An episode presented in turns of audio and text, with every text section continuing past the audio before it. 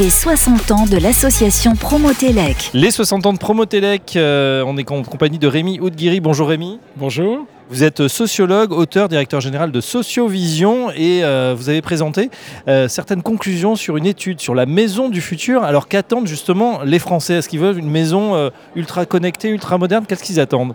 Alors justement, c'est ce que montre l'étude, c'est que les, Français ne veulent pas d'une maison euh, intelligente où tout se fait tout seul, où tout se contrôle à distance. Je pense que ça, ça leur fait peur en réalité.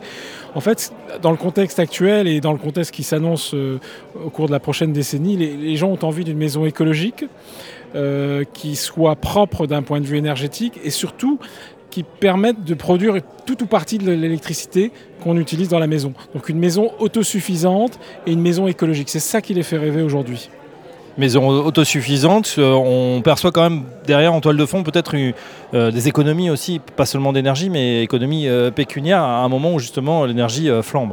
Oui, tout à fait. Je pense que dans, l'autosuffisance, il, y, a deux éléments. Il y a un élément, on veut faire des économies parce qu'on voit bien que les prix peuvent varier terriblement d'une année sur l'autre, ou même d'un mois à l'autre. Ça, c'est la première chose. Et, la deuxième chose, pourquoi euh, l'autosuffisance? Parce qu'on a le sentiment d'être autonome et indépendant des grandes variations qui peuvent se faire sur les marchés financiers ou sur les marchés euh, tout court. Donc il y a, je pense, dans la maison du futur, il y a l'idée qu'on veut être protégé et, non pas être isolé, mais en tout cas être indépendant du cours du monde. Et est-ce que dans cette euh, notion justement d'indépendance, euh, où vous avez posé la question sur le type d'énergie qu'on veut, est-ce que c'est de l'énergie fossile, est-ce que c'est du gaz, euh, de l'électricité, est-ce que c'est, je ne sais pas, d'autres choses qui pourraient être imaginées, du photovoltaïque demain? Oui, c'est, ça. on va vers le photovoltaïque ou le renouvelable d'une manière générale, on va vers l'électricité verte, c'est ça qui, aujourd'hui fait rêver les gens.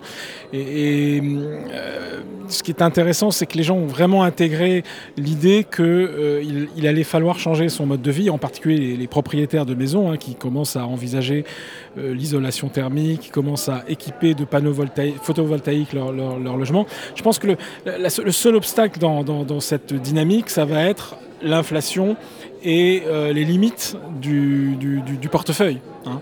Euh, mais les gens ont bien compris qu'il y avait une alliance objective entre l'écologie et l'économie.